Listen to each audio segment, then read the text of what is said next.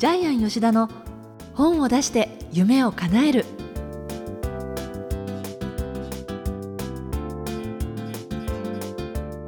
小林まどかです。ジャイアン吉田の本を出して夢を叶える。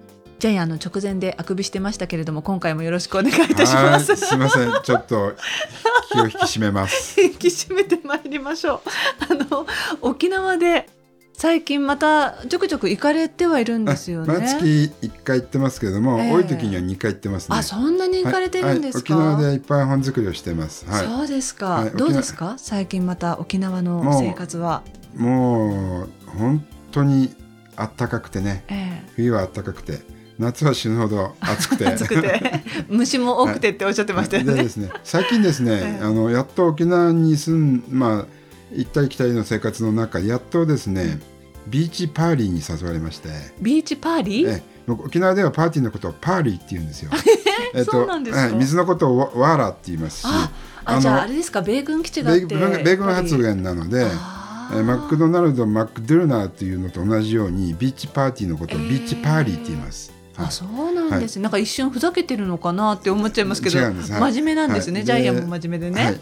で沖銀 JCB の社長さんがですね、はい、えー、ちょっと誘ってくれまして、えー、なんと社長さんがで JCB の社長さんが自ら手巻き寿司を作って、はい、ジャイアンに食べさせてくれてですね、えー、自分でこんなでかいサラダものすごいでかいサラダ作ってきて、えー、食べさせてくれたり。あのそのビーチパーリーは、はい、本当のビーチでビーチ,、ね、ビーチの目の前でやるんですけど、うん、ただビーチを眺めながらお酒を飲むんですけども、えー、いいないいでしょう。東京の人とかは絶対できない、ね、しかも海綺麗なんですよ。そうですよ、ね、私ねこの前最近かなあの湘南の、はい、なんかサザン海岸かなんか行ったらあまりにも汚くてびっくりしました。あれでも最近割とあの辺りでも綺麗になりつつありません？いやいやいや汚いですよ。あそうですか。100メートル先泳いでもビニール袋ガンガン浮いてますし。あそれは残念ですね。あと砂浜黒いでしょ？沖縄は違うんですよ。もう真っ白。そこを見ながらビーチでパーリーをやると、えー、はい、楽しそう。楽しかったですよ。でまあ焼肉はねステーキを美味しいステーキ肉をですね、焼いていただいて。だって外で食べるだけでも美味しく感じますけど、はい、本当にいい景色でね。沖縄ちょっともう車もう10分走らせるとどこ行ってもビーチなんで、はい、はい、夕方になるとみんなそこでやってます。いいです。最高です。贅沢ですね、はい多分それが日常だと当たり前ですけれども本当に本州とかこの海を恋しがってる人たちからしたらなんて楽園なんだろうって思っちゃいますね。もうオーシャンビューだけでもね最高ですよね。えー、そうですか、はい、はい、それでは今回も最後までお楽しみください。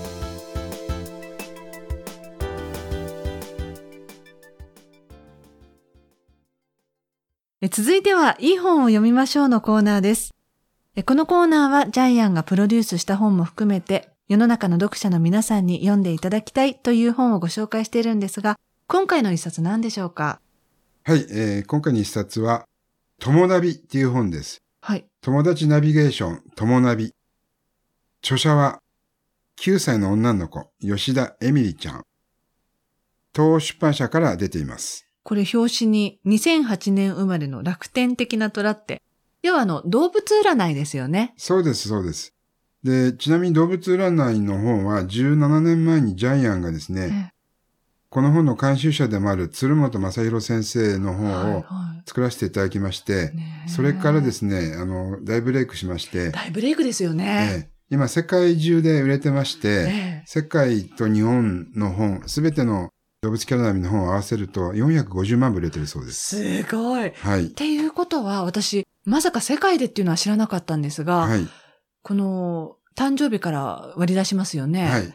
世界中皆さん共通なんですか？です、ね、他の国の方たちも、はい、そのキャラクターというのは。はい、共通ですね。で、先ほどちょっとね、始まる前に話してたんですけども、まどかさんも動物キャラナビ当たるよねって言ってたんですけど。大好きですよ、はい、参考になりますもん。ね、これあの、市中水明と引用五行説を組み合わせて作ってるので、はい、かなり当たるんですよね。そうなんですよ。はい、えっ、ー、と、ジャイも昔から中水面当たるなと思ってたんですけども、えー、それを動物に置き換えたことがですね、やっぱり動物キャラナビの最大の功績だと思うんですけども。うん、あの、そう、だから動物キャラナビで何が楽しいかって、実際お会いした方の生年月日わからなければ、この人が動物のキャラで言うと何だろうって、その逆算しながら考えるっていうのも面白くないですか？で、答え合わせした時に、あ、やっぱりね、とか、あ、そうだったんだって言って、その人の本質のまた違う面を感じたりするっていうので。そうなんですよね。ねえーまあ、深く入るとまた表面とかなんか本質とかいろいろ分かれてくるんですけど、ねえーただ、あの、最初の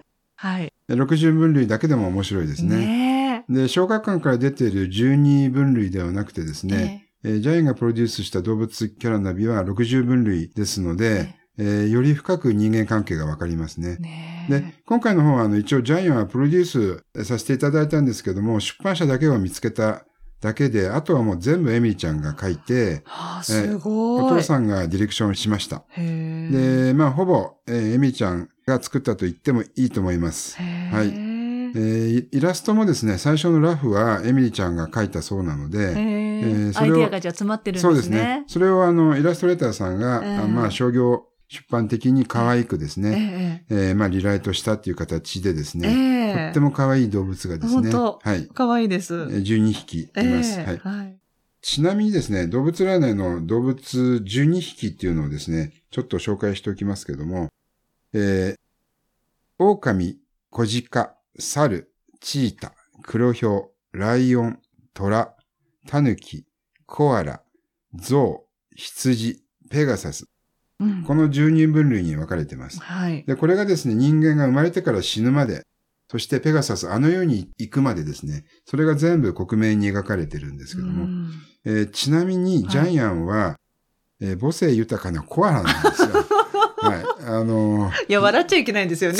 人を包み込む母性豊かなコアラで、で、よりによって母性豊かなね。で、まどかさんは何でしたっけ？私はですね、人気者の像なんですああ、よ。やっぱりね。やっぱりですか？やっぱりね。そうですか？えーでも私インタビュアーですけど、ええあんなに大きな耳持ってますけれど、ええ全然人の話聞いてないっていう像なんですよ。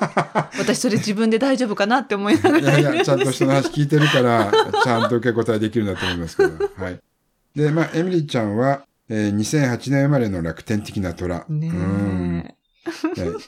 はいえということでですね、中身を紹介していきたいんですけども、はいはい。えー、まあ、多分ですね、動物キャラナビの中でもですね、最年少、えー個性心理学のですね、認定インストラクターの資格を取ったのが、彼女が8歳の時ですね。すごいですね。えーそれから本が出たのは9歳。うんえー、まあ、誕生日まで出したいっていうことでですね。あ自分がはい9歳のうちに出したい。出したいっていうことでね。えええまあ、うまく売り込みが決まって、いい本ができたと思いえますね。すごいですね。はい。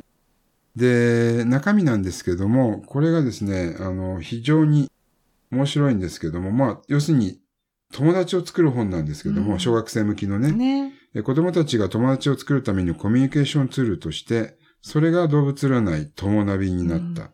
で、これ、エミリちゃんの一文なんですけども、ちょっとね、すごい名文なんですけども、はい。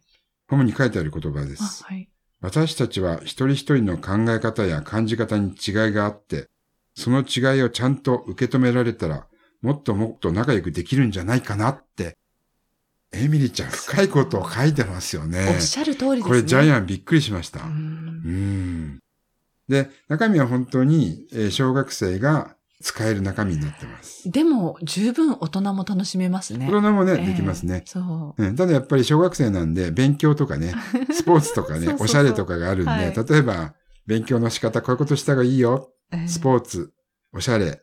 あと将来の仕事、あなたはこんな仕事がぴったりみたいなね。はい。もう読んでちょっとね、微笑ましくなるような内容がいっぱいありますね。それから例えば、じゃあ、小鹿のお父さんはこんな感じとか、チーターのお母さんはこんな感じ、それぞれのキャラで、お父さんお母さんで分けられてる部分もあるので、じゃあ自分の親御さんでね、調べたときに、あ、対お母さんにはこんな風に話せばいいんだとか、そういうことも分かりますし、親御さんの立場だと自分が、じゃあ、例えば、あの、象の母親だったら、あ、こういう感じに子供に接してしまってるのかなっていうような自分をこう振り返るチャンスにもなりますよね。ねえーまあ、お父さん、お母さんや先生だけではなくて、友達とかね、ええさらに兄弟。ええ兄弟でも喧嘩するのはなんでかなっていうのがわかるんですよね。ね。はい。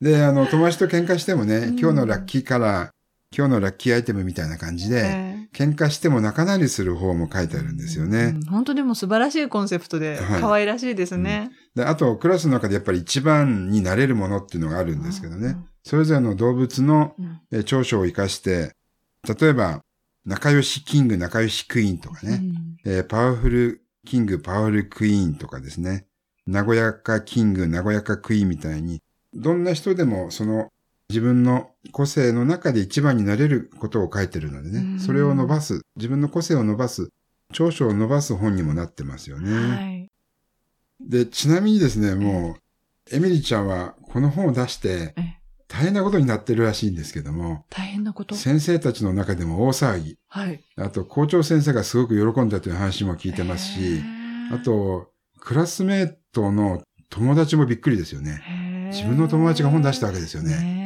9歳で。9歳って小学校 ?3、4年生ぐらいですかね。3、4年生ですよね。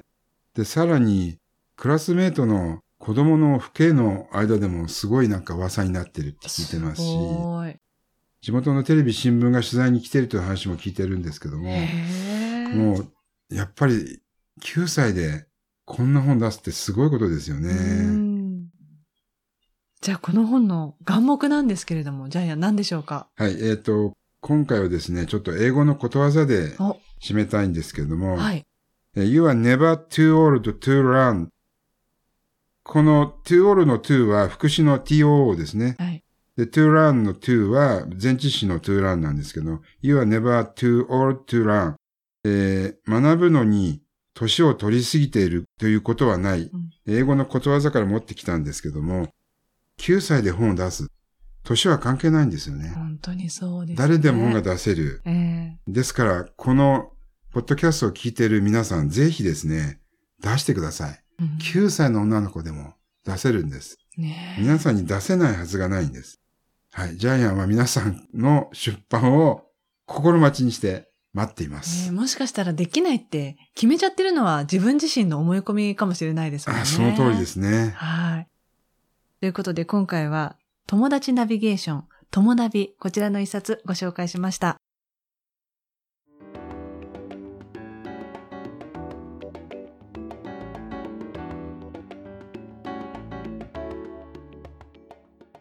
続いては本を出したい人の教科書のコーナーです。このコーナーは本を出すプロセスで出てくる問題を1テーマ毎回絞ってジャイアンが伝えてくれるんですが、今回のテーマ何でしょうか？はい。あなたの年齢に財産価値がある。はい。先ほどですね、友達の紹介の中で、9歳でも本が出せるという話をしましたけども、ええー、ジャイアンが今までプロデュースしてきた、えー、著者の中で実は中学2年生の女の子が一番若い著者さんだったんですよね。えー、そのタイトルが14歳からの政治。この本がですね、単行本で7万部売れまして文庫で3万部。ベストセラーになってます。10万部売れてます。それからまた続編14歳からの政治2が出てるんですけども、えー、こういう形で一番若い作家、えー、これ自体に大変価値がありますよね、例えばあのネットで引くといっぱい出てくるんですけども女子大生官能小説家みたいな方たくさんいるんですよね。やっぱり女子大生で、えー、官能小説書いてるから価値があるんで現役ってことだけでも実は価値があるんですよね。で例えばですねあの158回目の芥川賞を受賞した若竹千佐子さんは、えー、史上最年長受賞してますよね。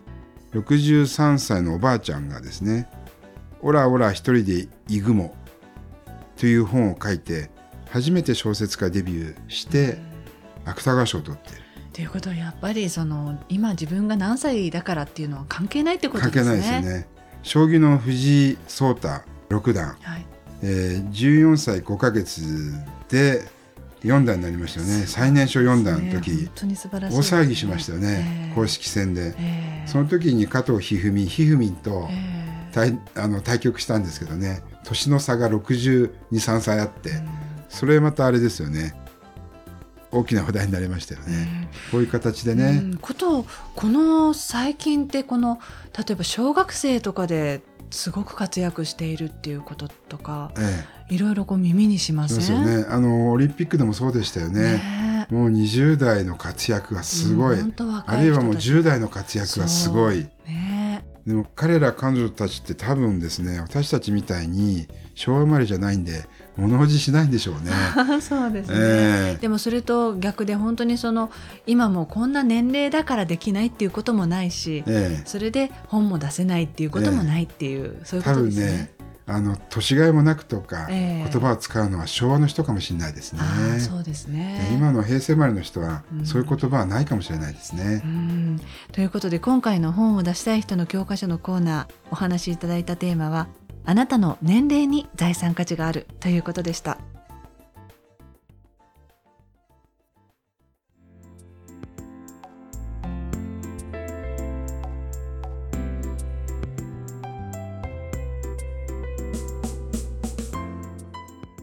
ジャイアン吉田の本を出して夢を叶えるいかがでしたでしょうか？この番組ではジャイアンへの質問もお待ちしています。天才工場のホームページぜひご覧になってみてください。またこの番組で質問を採用された方には抽選でジャイアンのサイン入りの本をプレゼントします。それではジャイアン今週もどうもありがとうございました。はい、えー、皆さん本を出すのに年齢は関係ありません。ぜひチャレンジしてください。